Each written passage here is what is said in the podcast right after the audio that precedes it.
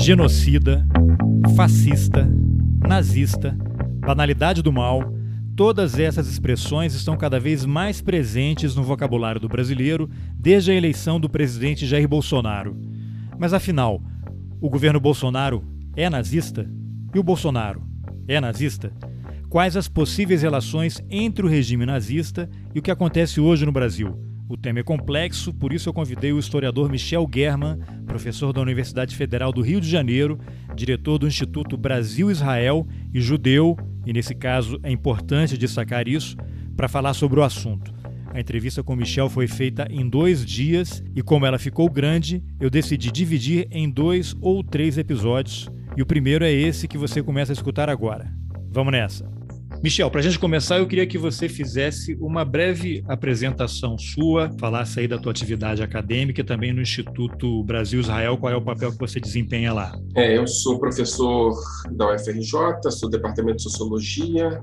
No departamento e na UFRJ eu coordeno o Laboratório de Religião e Política, Religião, Espiritualidade e Política, o LAREP, e o Núcleo Interdisciplinar de Estudos Judaicos. Sou pesquisador também da Universidade Ben Gurion, em Israel, e do Centro de Estudos de Antissemitismo da Universidade Hebraica de Jerusalém. E, além disso, eu sou assessor acadêmico do Instituto Brasil Israel. A primeira pergunta que eu vou fazer, eu ia te pedir a resposta curta, que seria um sim ou não, e, na sequência, a resposta longa, que aí você uhum. vai dizer sim ou não e o porquê, que é um uhum. tema que está todo mundo comentando já há bastante tempo, né? E muita gente já sabia uhum. desde antes dele se candidatar. O governo Bolsonaro é nazista? Não. Por quê? Porque o governo Bolsonaro é um arremedo de grupos de interesses e ações políticas, onde você tem desde referências que são da mais absoluta corrupção brasileira, até referências da extrema-direita tipicamente nazista. Então, assim, se a pergunta fosse há membros nazistas no governo Bolsonaro, eu diria claramente sim, e diria que o Bolsonaro flerta mais com esses membros do que com os outros membros. Ou seja, a dimensão bolsonarista, no sentido mais estrito da palavra, é de extrema-direita, é autoritária, é militarista, é racista, é conspirativa. Né? E, e, e, a plataforma de ação do bolsonarismo utiliza as referências, por assim dizer, mais é, corruptas, mais fisiológicas, para atuar na segunda referência, que é a referência mais ideológica.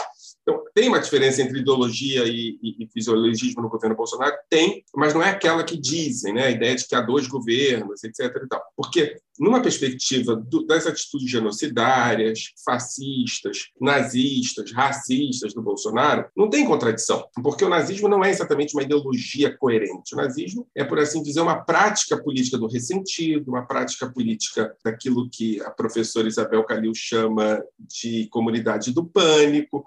O, o bolsonarismo utiliza-se dessas referências para poder fundamentar as suas práticas. Não espere que ele não seja corrupto, Bolsonaro, porque isso vem junto. O que eu estou dizendo é o seguinte: se você buscar uma ênfase no governo Bolsonaro, o Bolsonaro tem ênfase no fascismo. Mas isso não diz que ele não é um tremendo de um corrupto. Aqui no Rio de Janeiro a gente sabe disso antes, ao mesmo tempo. Então, assim, a tua pergunta é: o governo Bolsonaro é nazista? Não. O governo Bolsonaro, inclusive, é um governo acéfalo, porque o Bolsonaro não tem liderança alguma, não é um cara que consegue exercer liderança ele exerce liderança para o seu público externo, quando se constrói uma imagem do Bolsonaro. Mas internamente, Bolsonaro não consegue indicar é, é ministro para o Supremo, Bolsonaro não consegue fazer avançar as suas teses dentro do, do, do Congresso Nacional. Bolsonaro está tendo é, é, vetos devolvidos ao Congresso o tempo todo. Bolsonaro não é uma liderança, só que nas estruturas estruturantes da construção de uma figura de um líder, do mito, ele é né? porque é isso que sobra dele. Então, o governo Bolsonaro é nazista? Não. O Bolsonaro é arremedo de um monte de coisa. Bolsonaro é nazista, sim. E aí já, já vai para uma outra, uma outra dimensão, né? Porque aí eu vou puxar isso para algo que você escreveu ou falou em alguma outra entrevista que eu assisti, que você tem o ex-secretário nacional de Cultura, que, uhum. mais do que uma referência, né? ele incorporou o Goebbels, né? Naquele famoso vídeo lá, e você tem o assessor internacional do Bolsonaro, que é o Felipe Martins, que fez gestos supremacistas no Senado e permanece aparentemente intocável, né? E o Bolsonaro, lógico, gosta, né? Eles capitalizam, tem clique, um montão de coisa. E aí a minha dúvida é o seguinte: como é que um cara, o outro foi demitido, né? Teve que sair.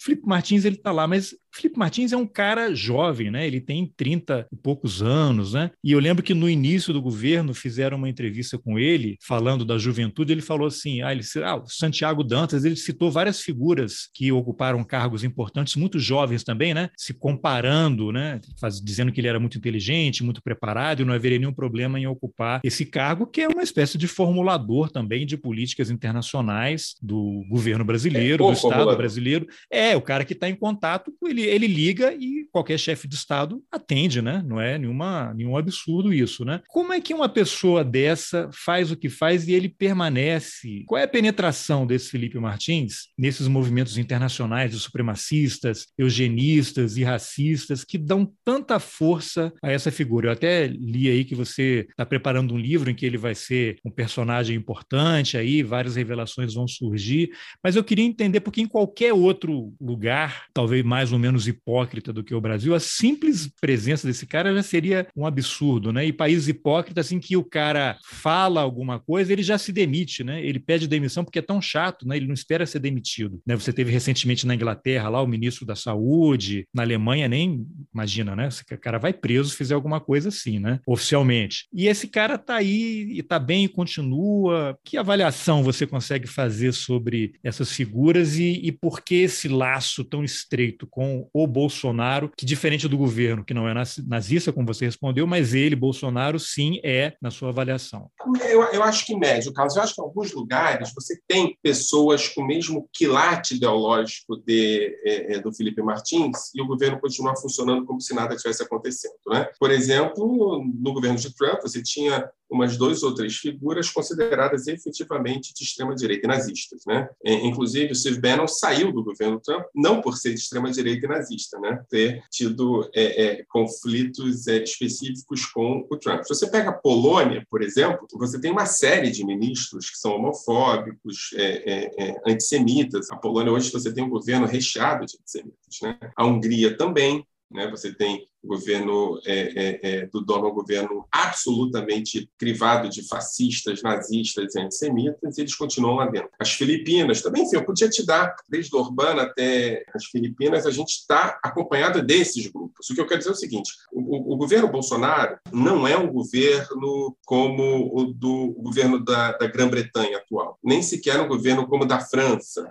né? ou não me lembro qual foi o outro que você citou, agora da Alemanha, está longe de ser o governo da Alemanha. Né? O governo Bolsonaro é um governo onde as referências de extrema-direita são as referências dominantes. Não é? A gente está acompanhado de Polônia, Hungria e Filipinas. É, é, é, é ali que a gente está. Né? E nesses governos, essas figuras de formuladores da política internacional, que na verdade são, são, são figuras que remontam à, ruptura com o consenso internacional, perspectivas que contradizem bases multilaterais internacionais, são figuras de extrema direita e com perspectivas de uma política internacional moralizante, essas figuras são fundamentais e elas são intocáveis. Então, acho que é, é, é por aí. Assim, é, é se você parar para analisar a política internacional, agora com França, a coisa está um pouco menos é, é, explícita, mas a política internacional do governo Bolsonaro, essa sim é uma política de extrema-direita. Felipe Martins, tal qual todos esses outros grupos que eu citei, são produtos de uma etapa, de um furacão de extrema-direita que bateu no solo. A gente está vendo que agora ele fez uma desgraça terrível, mas ele não é tão. Não, não é daqueles furacões que se estabelecem no solo e continuam fazendo destruição por décadas. Ele é um furacão que parece que bate e levanta. E que traz pessoas que são pessoas da mediocridade da burocracia, né? que são pessoas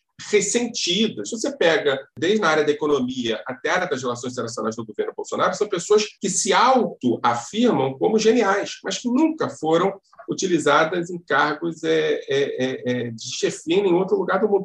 É, é, são pessoas, né, o Ernesto Araújo, você pega para ver, é a periferia da periferia do sistema. Não é? Esse cara foi escolhido para ser ministro das Relações Exteriores. Então, há que se entender isso. Quer dizer, aqui é, é o lixo da burocracia estatal que acaba sendo utilizado por esses grupos como o governo Bolsonaro. É? E você, só um parênteses, você usou aí, usou a imagem, mencionou o chanceler, tem uma figura também, que eu até resgatei um vídeo antigo dele, que é o Adolfo Saxida, Sim. secretário de Política Econômica do Ministério da Economia, que gravou vídeos já há alguns anos justificando que o, o, o Partido Nazista é de, é de esquerda, que o Pinochet também era de esquerda. E esse cara é um dos formuladores da política econômica, um cara que nunca teve espaço e quando chegou, e ele entrou no governo pelas mãos do Paulo Guedes. Aí a gente lembra, trabalhou no Chile, era aluno do, desses ultraliberais aí, né? O do Milton Friedman, que era aluno do Hayek, que vem do Mises, né? Então você tem uma escola que vai, vai se aprofundando, vai se radicalizando, né? E o Guedes, eu lembro que ele falou, não, não estava preocupado com a questão política, eu estava lá para fazer o projeto econômico, como se as duas coisas fossem dissociadas, né? Ele sabe que não são, né?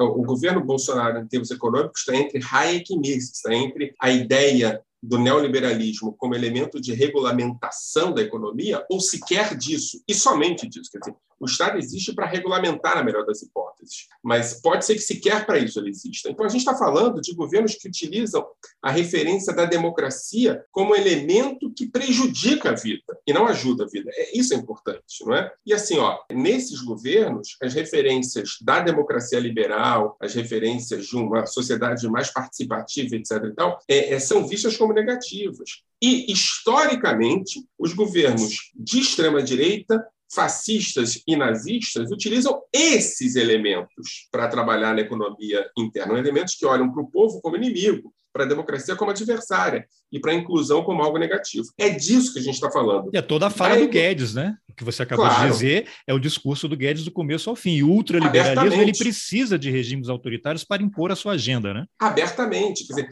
e o ultraliberalismo não é, não é o liberalismo absoluto, é o contrário, é o iliberalismo, não é? no sentido político do termo.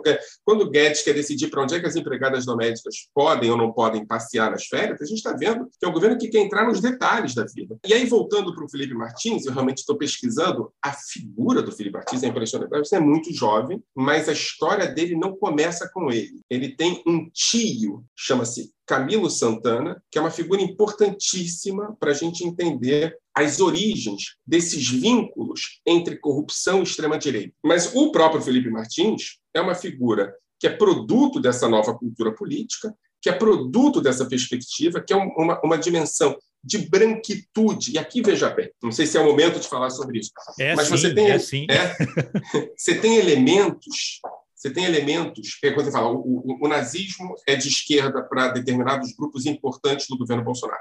Isso é um absurdo, é uma maluquice, não é? A gente sabe que isso não faz sentido algum. Só que aqui também tem uma dimensão ideológica. Né? E qual é a dimensão ideológica? A dimensão ideológica é que se, se o nazismo é de esquerda, é, você pode se vincular estrategicamente, mageticamente com a extrema-direita, sem que você seja responsabilizado pelo Holocausto. Você entende a, a ginástica política? A ginástica política é o seguinte: olha, o nosso problema não é com fascismo, é com o nazismo. Então, o que, que a gente faz? Ao invés de convencer que o Holocausto não houve, a gente diz que o Holocausto houve, mas foi a esquerda que fez. Está resolvido o nosso problema. E mais do que isso, não só o Holocausto houve, como o Holocausto houve e vitimou brancos. E aí você embranquece o judeu. E a partir do momento que você embranquece o judeu, você transforma o judeu, que no Brasil é, acima de tudo, branco, socialmente branco, economicamente branco, e coloca de lado a grande questão histórica do judeu a grande histórica do Brasil, que é a escravidão. Então, olha só que coisa interessante e bem sucedida que esses caras fazem. Eles se livram da responsabilidade histórica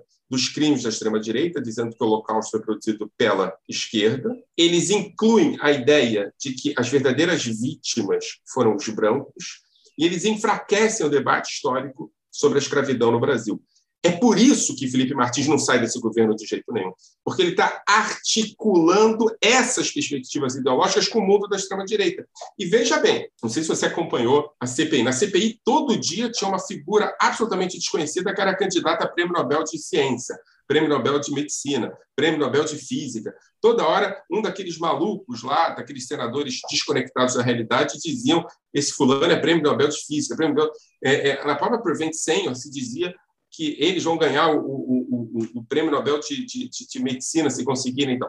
Tem uma dimensão absolutamente desconectada da realidade, conspirativa e autorreferida dessa extrema-direita, que se imagina ganhando os prêmios internacionais, se imagina sendo liderança internacional. Felipe Martins utiliza isso para continuar no governo. Ele quer produzir o Bolsonaro e o bolsonarismo como sendo a grande liderança da extrema-direita no mundo. Agora que Orbán está em, em, em, situação crítica na Hungria, que o presidente das Filipinas falou que não vai concorrer ao cargo, que o Trump não foi eleito, a perspectiva do, do, do, do Bolsonaro é que ele é a grande liderança internacional da extrema-direita. E é por isso que ele está recebendo pessoas de extrema-direita aqui. Nesse sentido, o Felipe Martins não é só um funcionário importante nas relações internacionais. O Felipe Martins é a garantia que Bolsonaro seja efetivamente aquilo que ele quer ser, ou seja, a maior liderança da extrema-direita no mundo a partir de 2022. E aí, nesse sentido, o white power que o, que, que o Felipe Martins faz no paletó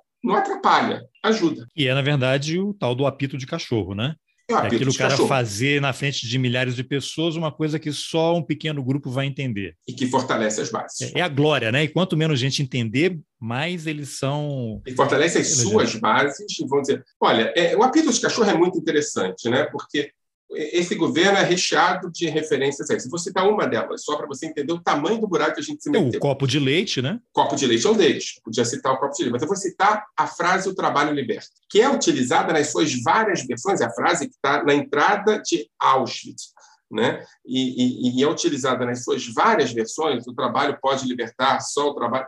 E, e, a impressão que dá para as pessoas que são distraídas é que é outra coisa, quando na verdade são variações do mesmo tema. Está se utilizando o trabalho liberta como uma maneira de se mobilizar as bases da extrema-direita. Aí você me diz, mas Michel, eles disseram que o problema do nazismo é que o nazismo foi produzido pela esquerda. Esse é um discurso para fora. O discurso para dentro não é esse. O discurso para dentro é de justificativa do Holocausto. Para fora, eles dizem foi a esquerda, para dentro, eles dizem o trabalho liberto. Qual é o problema? Por que está vazando o governo? Está vazando porque é tão usado isso internamente, o governo Bolsonaro está um governo tão vinculado a essas perspectivas da extrema-direita, que você começa a ter apoiadores do bolsonarismo usando o termo de maneira imprópria. Então, assim, para fora é a galhofa, não é?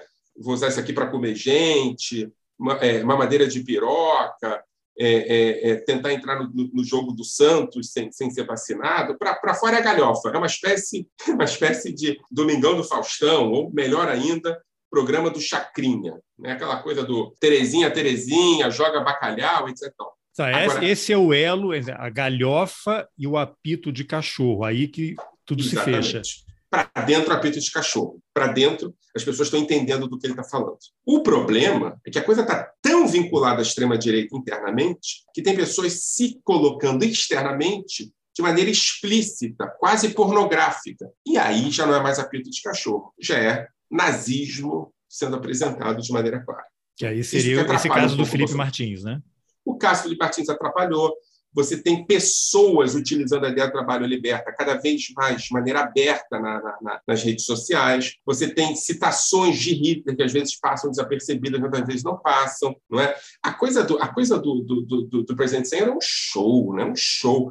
Você tem lá a, a, aquela coisa de glória e honra, aí as pessoas, não, mas é um termo da SS. Não é da SS. Trabalho e honra talvez seja a coisa mais importante que aconteceu até agora. Trabalho e honra, não sei se você sabe, é a frase que Himmler fala para os soldados da SS quando eles estão indo para a operação é, é, de extermínio dos judeus na Europa do Leste, que é uma operação anterior aos campos de concentração e extermínio, né? a famosa Operação Barbarossa. E ele justifica o assassinato dos judeus com um discurso que cita e glória. Ou seja, se não fosse a CPI, essa história tinha passado desapercebida. Então, em alguns sentidos, e aqui é responsabilidade, né? As pessoas têm que se assumir como tendo apoiado o governo com inspirações nazistas. O problema é chegar nesse ponto, né?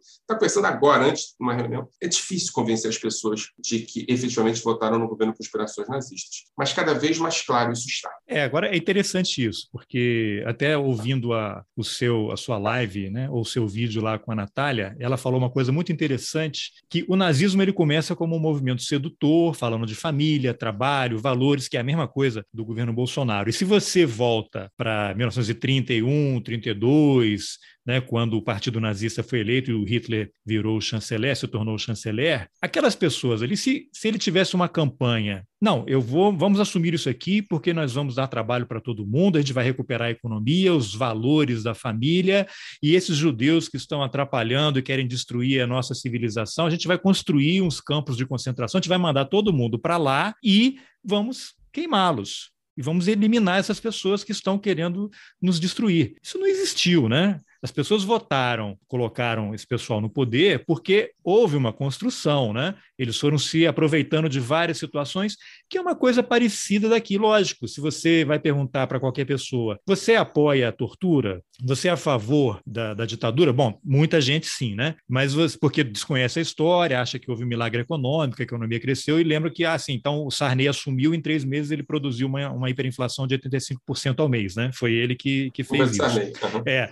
Então, então, aí você, se você começa a perguntar, o brasileiro não quer, né? O Ustra, ninguém sabe quem é o Ustra, quem não lida com direitos humanos não tem a menor ideia, né? Então o cara fala que o livro de cabeceira dele é a obra do Ustra, né? E tudo bem, né? E aí vira aquela história. Todo mundo que estava apoiando o Bolsonaro, a gente remete àquela história famosa que tem 10 pessoas à mesa, chega um nazista, se ninguém se levanta, tem 11 nazistas, né? E aí o cara, ah, não, por um projeto econômico, mas ele fala da boca para fora, não sei o que e tal. Então, que, que paralelo? É possível estabelecer algum paralelo. E eu lembro que você falou uma frase que eu achei interessante: a história não ensina nada, né? E é muito comum dizer, não, se a história nos ensina algo, né? Mas é possível algum paralelo aí, desconsiderando eventuais anacronismos, entre aquilo que aconteceu e produziu a ascensão do nazismo e isso? Porque os bolsonaristas eles não vão embora quando o governo acabar, e esse governo vai acabar em algum momento, não vão embora porque eles sempre estiveram, né? Eles sempre estiveram na sociedade, agora estão saíram do armário, né? Estão aí soltos, né? E é mais uma confusão que eu fiz. O que você pode comentar? Não, tá ótimo. Eu acho assim, ó, pedagogicamente, veja bem, tô... pedagogicamente, o Holocausto, que é, na verdade, uma percepção pornográfica de violência de maneira que nunca aconteceu antes e depois na história da humanidade, atrapalha a compreensão do nazismo. Pedagogicamente, ele atrapalha. Porque é, se a gente quer entender história a partir da perspectiva do aprendizado de lições, a gente tem que mediá-la com perspectivas pedagógicas. A história em si não apresenta nada, aquela história do Walter Benjamin falando do anjo, olhando as desgraças sem poder intervir, porque a história está acontecendo diante dele e nada pode parar. Né? Então, assim, imaginar a história em si como algo que ensina as pessoas é apostar num investimento que não dá muito resultado, não. Agora, se a gente quiser aproveitar a história para transformar em aprendizado, a gente tem que mediar com pedagogia. E a pedagogia do nazismo a partir do Holocausto atrapalha porque realmente é difícil comparar alguma coisa com o Holocausto. Né?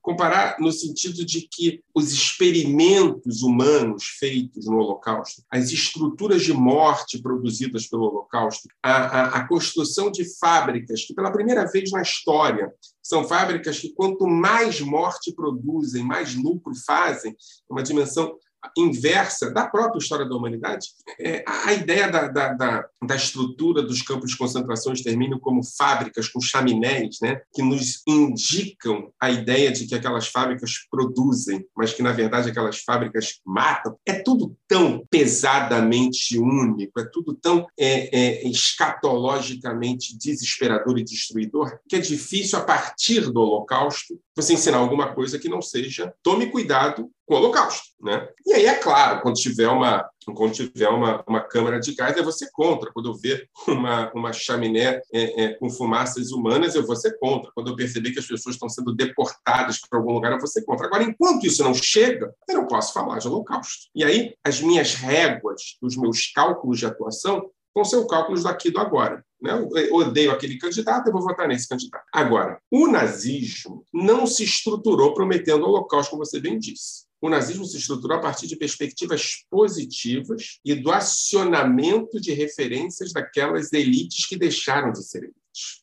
Não é isso? Gatilhos. Não, então, é, é um pouco mais que gatilhos. Então, vamos lá. É, é, é, valores. A gente está falando de República de Weimar, tá? valores absolutamente importantes para uma classe média católica e protestante na Alemanha do entreguerras. Né? A questão da família, a questão da honra, a questão do exército, a questão de uma cultura popular. Não é? Isso tudo é contraditório em relação as possibilidades da cultura absolutamente internacional que era produzida né, a partir da arte, da música, que era produzida na República de Weimar. Não é? Os hábitos nas grandes cidades, com uma liberalidade que nunca foi vista antes na história da, da, da Alemanha, eram vistos a ideia de que grupos gays, naquela época não eram grupos LGBTs, grupos gays tinham permissão e eram reconhecidos de maneira absolutamente é, é, é, legítima para produzir na Alemanha era uma coisa complicada.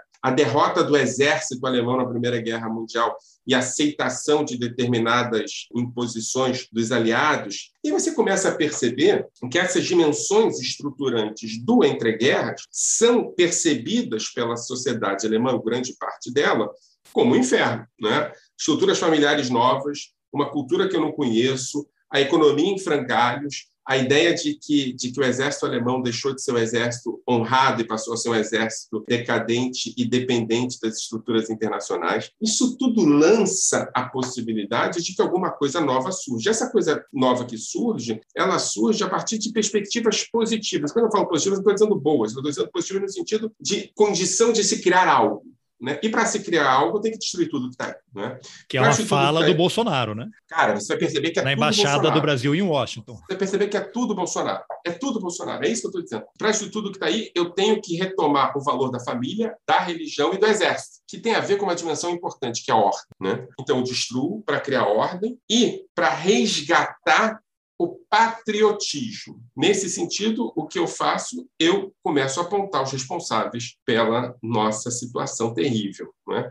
Governo Dilma, situação terrível, um, um, um, governo que produziu uma inclusão social nunca antes vista na história desse país, né? governo, governos, e que produziu também inclusão de grupos é, é, é, periféricos, LGBTs, etc. E tal. Isso produziu o que? Produziu decadência moral e produziu decadência Sim, econômica. porque você criou uma lei que teve que contratar, assinar carteira de empregado doméstico, porque ela passou aí para o aeroporto e viajar para a Disney. Isso é inadmissível. Inadmissível. A frequência de.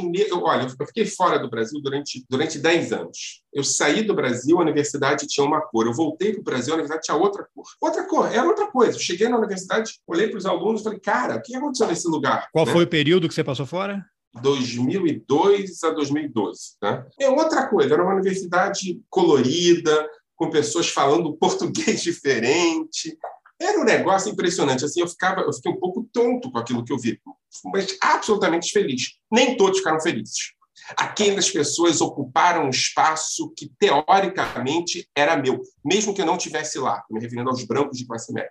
Mesmo que eu não estivesse lá, eu poderia acionar aquela universidade quando eu quisesse. Não é? É, é, a ideia de que empregadas domésticas, olha, entre 2002 e 2010, algumas coisas. Você é de Brasília, né? Eu, eu moro, eu sou do interior do Rio, sou de Campos, mas estou okay. morando a maior parte da minha vida aqui em Brasília. Rio de Janeiro é um lugar interessante porque se você pega os lançamentos imobiliários entre 2002 e 2010, que aconteceram na Zona Norte 1 até a Zona Sul 2, estou me referindo aqui do Meyer até Copacabana, tem algumas coisas que mudaram ali e que mudaram de maneira muito radical. Dois exemplos: quarto de empregada e elevador de serviço. Você começa a ter prédios de classe média sem quarto de empregada. Você começa a ter construção de prédios só com um elevador. Você sabe que no Meyer que não tem praia, as pessoas não usam elevador de serviço, porque estão sujas de areia. Quem usa elevador de serviço no Meyer tem cor e classe. Quarto de empregada é a possibilidade de você ter uma senzala em casa. O que os governos do PT fizeram foi tirar a senzala da classe média.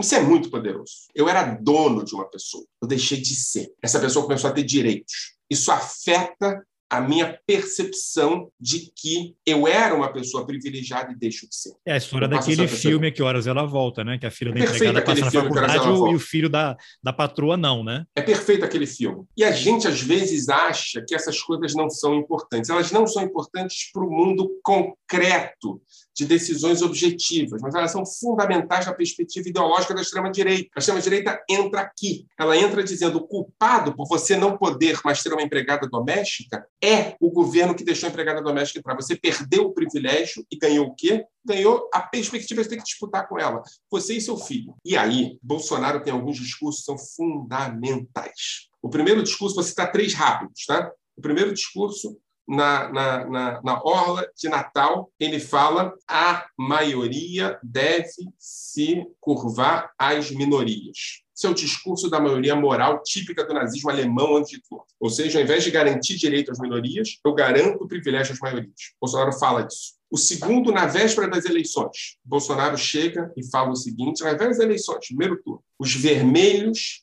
vão embora daqui, vão todos para a ponta da praia. Né? A gente está falando sobre Ponta da Praia, uma perspectiva que tem a ver com a narrativa e a gramática da extrema-direita brasileira, tudo bem. Sim, mas, só, além só disso... um Ponta da Praia era o termo que os torturadores usavam quando iam desaparecer, matar e desaparecer com um preso político, né? que era assassinar. No Brasil, na Argentina e no Uruguai. Isso. Isso. É, mas, além disso, a gente não está exigindo que as pessoas tenham conhecimento disso, mas a ideia de que as pessoas vão desaparecer é muito importante. Assim, o problema é o vermelho. Quando o vermelho desaparecer, vai ficar tudo bem. Né? E o terceiro ponto é o famoso discurso da hebraica, em que ele desumaniza afrodescendentes. Vai falar, a hebraica que... do Rio de Janeiro, né? Eu queria falar é. bastante é, sobre isso. É, que ele desumaniza, então, desumaniza a, a, o negro. Então, veja bem, Bolsonaro não está falando em campo de concentração extermínio. Bolsonaro está falando em quê? Bolsonaro está falando na possibilidade concreta de resolver problemas a partir do acionar valores positivos, família, moral e religião, e de apontar os inimigos. Bolsonaro está produzindo o mesmo discurso produzido pelos nazistas na década de 30. É um discurso diferente dos nazistas na década de 40, mas é o discurso que possibilitou a ascensão do nazismo na Alemanha. Ou seja, quando a gente fala que Bolsonaro é nazista, a gente está se referindo a Bolsonaro dos anos 30, é, é, ao Hitler dos anos 30, não ao Hitler dos anos 40.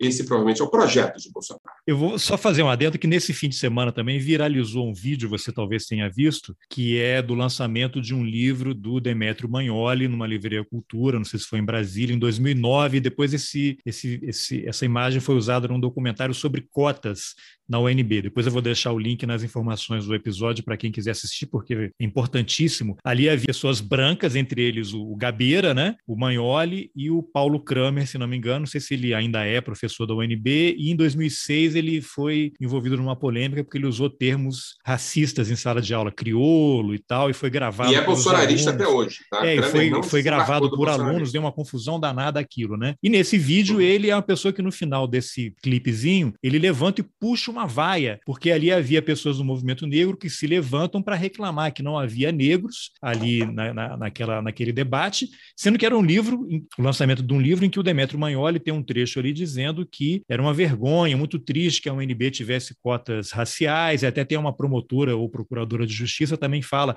não tem que ter cota racial, tem que ter cota social, e aí aparece um senhor negro que vai e se manifesta, e as pessoas gargalhando contra ele, não deixando ele falar, e quando Paulo Kramer se levanta e puxa a vai, as pessoas vaiam. E é uma, uma plateia da suposta elite brasileira, né? Elite naquele sentido de que elite, em tese, é, é o que melhor existe numa categoria, né? No Brasil virou sinônimo de, de questão financeira, né? De quem tem dinheiro. Então eu queria que você comentasse esse vídeo, não sei se você viu, mas o que, vi, que aquilo ali é representativo, e aí você, a gente parte para outras questões, né? Demetrio Magnoli, que é colunista da Folha de São Paulo, depois eu vou entrar nessa questão da mídia com você, está na Globo News, e é um cara que fica aí, teve até uma polêmica recente com o tal do Leandro Narlock, né, que escreveu um artigo também na Folha, em que, já vou entrar logo nisso, né, você tem a Folha de São Paulo, eu não, eu não sou a favor do fim da Folha de São Paulo, não sou afim, é, a favor de, do fim de nenhum veículo de comunicação, eu sou sim a favor de que eles melhorem. Então você tem um jornal que, em, em nome na minha avaliação, de uma pseudo-pluralidade, abre espaço para negacionismo. E eu acho que isso vai ter consequências muito graves, porque você dá palco para determinado tipo de discurso, cria uma confusão muito grande, porque os jornais ainda têm um, uma respeitabilidade, seriedade. O jornalista profissional ele pode ser processado, você sabe quem escreveu, é diferente de um vídeo de WhatsApp que qualquer um pode produzir, ninguém sabe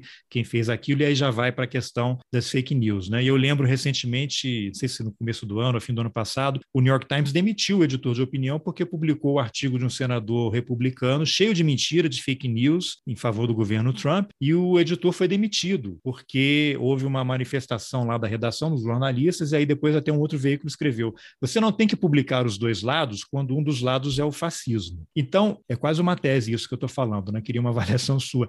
Como é que essa confusão toda se estabelece? Tendo como ponto de partida esse clipezinho que eu falei lá do Demetrio Maioli, uma pessoa que ocupa um espaço grande na mídia hegemônica, na mídia tradicional, né? E você escreve eventualmente para a Folha de São Paulo, né? Tem vários textos publicados lá, mas eu fico com a impressão, e aí até a Sueli Carneiro, que havia recém entrado no Conselho Editorial da Folha, pediu para sair e a Folha escreveu uma matéria sobre a reunião do Conselho Editorial e lá no final, duas linhas no final do texto, a Sueli Carneiro pediu para sair do Conselho. Não explica, não fala o motivo, ela até agora também não falou qual foi o motivo, eu imagino o que seja, mas eu fico com a impressão de que esse pseudo-pluralismo, né, vamos dar, é para clique, né, é para audiência, é para polêmica, é para gerar dinheiro, para monetizar, mas eu fico com a impressão de que os articulistas progressistas é que estão ocupando cota na mídia hegemônica. É, essa história, você falou muito bem dessa história da livraria cultura, eu só queria acrescentar um detalhe que eu achei muito interessante, que foi o próprio Magnoli, em algum momento,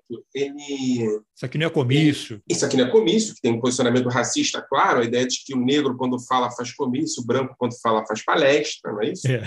E, e, e, e o, o, o ativista é, é, negro, quando falou, ele fez uma, uma declaração absolutamente bem sucedida. Ele falou: Estou te dando possibilidade de uma atividade mais inclusiva de permitir dizer, a participação de um negro sobre um assunto foi, que é sobre foi mim. perfeito, ele não estava não, não sendo arrogante, não estava sendo grosseiro, né? mas o, o, o, negro, quando fala, é sempre grosseiro, é mal educado, o branco, quando fala, é, é, é incisivo, é pungente. Ali está tudo, tá tudo ali, né?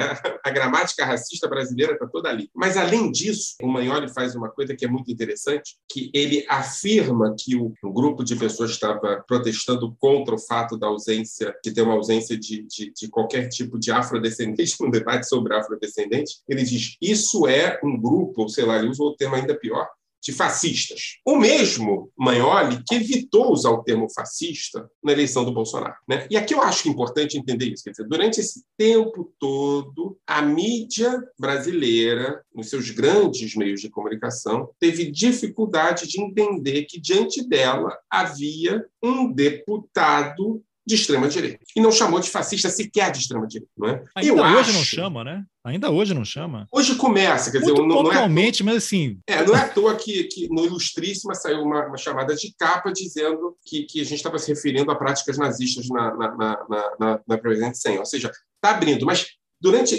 Poxa, o, o Gabeira relativizou o Bolsonaro, disse que ele podia investir em coisas positivas, como, por exemplo, a segurança e a economia. Meu Deus! Quer dizer, e aqui tem a ver. Que é isso, companheiro, né?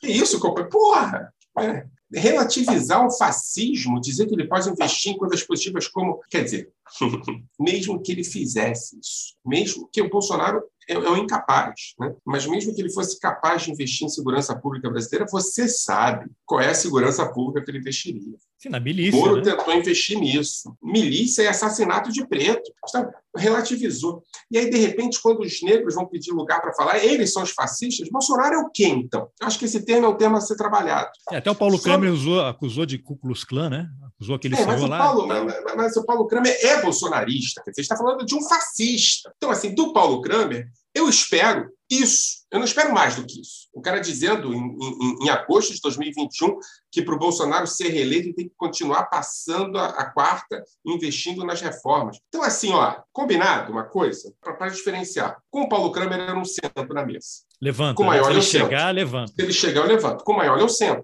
Essa é a diferença entre a extrema-direita e a direita. Mas eu acho que tem uma dificuldade que tem a ver com a dificuldade de compreender a ideia de que o fascista está entre nós. E o fascista não é o que grita, apesar do Bolsonaro gritar. Fascista não é o que baba, apesar do Bolsonaro babar. Fascista não é aquele que ameaça, apesar do Bolsonaro ameaçar. Fascista não é aquele que fala de morte e fala que a única coisa que pode fazer é matar, apesar do Bolsonaro ter feito isso. Fascista pode ser um homem bem comportado. Eu acho que esse aqui é o ponto importante. Né? E o Narloch é um homem bem comportado. Né? E eu acho que a gente tem que entender o seguinte, Carlos, para não jogar a criança junto com a água, né? aquela coisa de ah, não há melhor jornal no Brasil do que a Folha de São Paulo em termos de qualidade de articulista dentro da Folha de São Paulo. Só que há uma crise impressionante na mídia mundial, que é a confusão, você usa o termo pluralismo, eu vou usar o termo de pluralidade, porque o pluralismo ele exige a possibilidade de você conviver com o outro. A pluralidade não, não exige nada. Pluralidade você pode ter um cara falando que a escravidão é, um, é, um, é uma perspectiva culturalmente aceita e pronto, fica por isso mesmo. E eu que sou descendente de escravo, olho para aquilo e falo assim, peraí, você está falando que o meu pai foi escravo porque é assim mesmo? É, é assim mesmo. Se você não atura, vai embora. Isso é pluralidade, né? A ideia de que, olha, para mim o holocausto não existiu. Se para você ele existiu, tudo bem. Quer dizer, isso é pluralidade, a ideia de que há espaço para todos falarem. E pluralismo é ideia de que é preciso ter limites aonde o que eu falo não pode ser utilizado numa mídia. Né? A Folha de São Paulo, numa crise, para tentar entender o que significa essa história, dialogar com as redes sociais, ela promove a pluralidade. Agora, veja bem, Narloch falou que a escravidão é um elemento do seu tempo. Um elemento do seu tempo. O que é um elemento do seu tempo? Você pegar pessoas num lugar, levar pessoas para outro lugar e produzir uma desumanização de tal ordem que aquela outra pessoa não é mais gente, é um objeto de trabalho. Ok? A escravidão acabou, acabou no Brasil em 1888, correto? Sim, 88. oficialmente. Oficialmente. oficialmente. Vamos, vamos pegar, vamos, vamos ser oficiais, para ser bem, bem facilitar. justos. Você tem, na década de 20, o primeiro genocídio da Europa. Não estou falando da África. A África você tem o segundo, o primeiro genocídio que era na Namíbia. Né? Pelos alemães. Pelos alemães. Pelos alemães. Pelos alemães. Pelos alemães. Mas vamos, tirar a África da história, porque o Narloch não gosta de África. Vamos falar sobre a Europa. Tá? Porque a África pode ser que ele ache que seja natural matar negros. Vamos falar sobre Europa. 89, é, 89, década de 20, 30 anos depois. Será que passou tão pouco tempo para dizer que mudou completamente a perspectiva do homem branco? Que Você está falando é, é o do massacre dos armênios. Armênios, década de 30, década de 20, 30 anos de diferença. Putz, mudou tão. É, mas aí mudou o mundo, né? 30 anos. Tudo bem, 30 anos é. é... Armênio, vai, Armênio é muçulmano, turco é, mus... Armênio é, é cristão, turco é muçulmano. O Narloch vai falar, pô, vocês estão falando de periferia do mundo. Vamos falar dos alemães? Vamos falar dos alemães. Alemães é década de 30, que começa a Lei de Nuremberg, 35, né? Me ajuda aqui. 89 a 35, a gente está falando de 45 anos. É uma época de vida de um cidadão médio. Eu tenho mais de 45 anos. Ou seja, na perspectiva do Narloch, escuta bem, em 45 anos, você pode transformar um momento de vitimização dos negros em um momento de vitimização dos judeus, produzindo a ideia de que vitimizar os judeus na Europa é absolutamente imoral e os negros na América é natural. Narloch não está falando sobre escravidão. Ele está abrindo espaço para o negacionismo do Holocausto. Você entendeu a matemática? Em 45 anos, as coisas não se transformam de aceitáveis para imorais. E ele sabe disso. Esse Narloch é um sobrenome judeu? Não sei. Não tenho ideia. Espero, provavelmente, espero com muita esperança que não. Mas é, é, é, é também não importa, porque os judeus não pensam como judeus. Os judeus pensam como seres humanos. E você tem gente que bateu palma na hebraica do Rio de Janeiro achando que a coisa estava tudo bem. O que eu quero dizer você, você existe é judeu nazista? Claro, existe inclusive tudo. As pessoas podem ser o que são, que as pessoas têm liberdade para pensar e as identidades étnicas originais não produzem uma referência fixa. O que eu quero dizer do Narloch é que ele está abrindo espaço absolutamente para negacionismo do Holocausto. Não, mas aí, 45... assim, quem está abrindo espaço é o Narloch ou é a Folha? A Folha. E é, é, esse é o diálogo que eu tenho que ter com a Folha. Vem cá, vamos, vamos, vamos relativizar? Vamos entender o que vocês estão fazendo? Vocês trouxeram um cara que diz que a escravidão, em última instância, é natural. Então, o Holocausto é natural também? Porque a diferença fundamental entre a escravidão e o Holocausto é que aqui morreram pretos e aqui morreram brancos. Isso é inaceitável, isso é aceitável. É disso que eu estou falando. E aqui eu volto ao debate sobre a pedagogia do Holocausto. Se a gente não usa o Holocausto para entender os outros massacres, a gente não está usando o holocausto para nada. E se o holocausto está interditado no seu negacionismo, a escravidão também devia ser interditada. Agora, às vezes isso não está claro. Sim, até porque o holocausto ele é consequência, não é causa do nazismo, né? E a escravidão é consequência, e aí ferrou a coisa toda. A escravidão é consequência do quê, Carlos? Da estrutura de expansão mercantilista que possibilitou o aparecimento do capitalismo. O capitalismo viveu muito bem com a escravidão. E vive. Hoje você tem os aplicativos, né? e vive hoje. Mas eu estou falando de escravidão no estrito senso da palavra. Né? Nos anos, no século XVIII, a gente já tem um capitalismo desenvolvido na Europa a tal ponto que você tem instrumentos e estruturas de regulação na Europa. Né? No Brasil também você tem o liberalismo desenvolvido. E o capitalismo vive, o capitalismo vive com essa escravidão no século XVIII, no século XIX. O problema é que se você pensa, se você pensa o nazismo e o holocausto, você diz que o holocausto é produto do nazismo. E se você pensa a escravidão, a escravidão é produto da expansão capitalista. Então, o capitalismo e o nazismo estão no lugar de poderem produzir barbárie. Para o Narloch, o capitalismo não pode ser atacado. Porque havia meia dúzia de, de negras, ex-escravas, que ascenderam economicamente, né? E aí o que, que ele faz? Ele transforma essas meia dúzia... Meritocracia. Putz, ou seja, ele tira o capitalismo da história e coloca a meritocracia na história. Ele diz que é positivo produzir exclusão de pessoas, que algumas delas vão sobreviver a isso. A gente está abrindo as. Agora, se você pega, faz o contrário, pega meia dúzia de judeus que se transformaram em aliados dos nazistas. Olha o perigo que isso é. E você vai encontrar meia dúzia de judeus que são aliados dos nazistas, não tenha dúvida disso. Olha o perigo que isso é.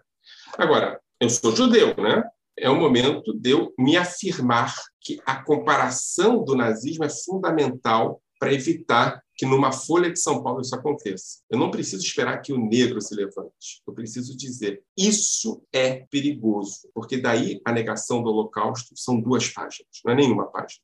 São duas páginas. É a primeira página de alguém dizendo tudo bem e a segunda página de alguém dizendo agora vamos falar sobre o Holocausto. Então, eu queria voltar àquela frase famosa, aquela anedota, né? Em termos de, de, de relato, você tem 10 pessoas, chegam nazistas, se ninguém se levanta, você passa a ter 11 nazistas. Vamos supor que a Folha de São Paulo é essa mesa de bar, você tem lá os articulistas, e aí chega o, o Narlock. E os outros articulistas não saem, preferem debater. Você tem a Sueli Carneiro que preferiu sair. É uma coisa complexa. Eu estou simplificando demais aqui, mas eu queria ouvir a sua opinião. Porque tem já, vamos cancelar a folha, cancelar a assinatura. Eu não sei se é, se é a solução. Você tem aí a Rede TV, que é uma emissora, Jovem Pan, né? Emissoras que estão indo para uma radicalização assim tremenda e os caras estão ganhando dinheiro. Qual é o ponto de inflexão ali, né? Como é que você lida, lida com isso? Quantos você votos o Bolsonaro teve? Você se sente desconfortável? Tua relação com a Folha, você conversa com a Folha, é, Converso, cobra, converso. questiona, e a, até o, ombuds, cobro, mas o ombudsman falou, não, a Folha não vai cancelar o Narlock, ele vai continuar escrevendo. Eu acho assim, tem que ter uma coisa clara.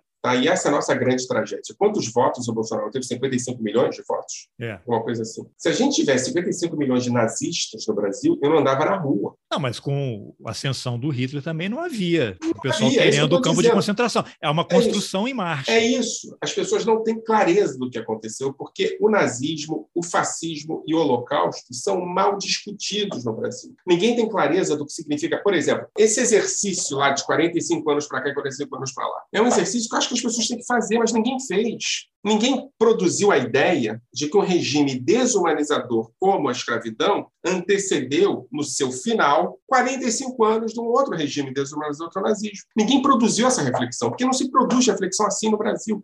A Folha não está pensando isso. Quem tem que estar pensando isso somos nós.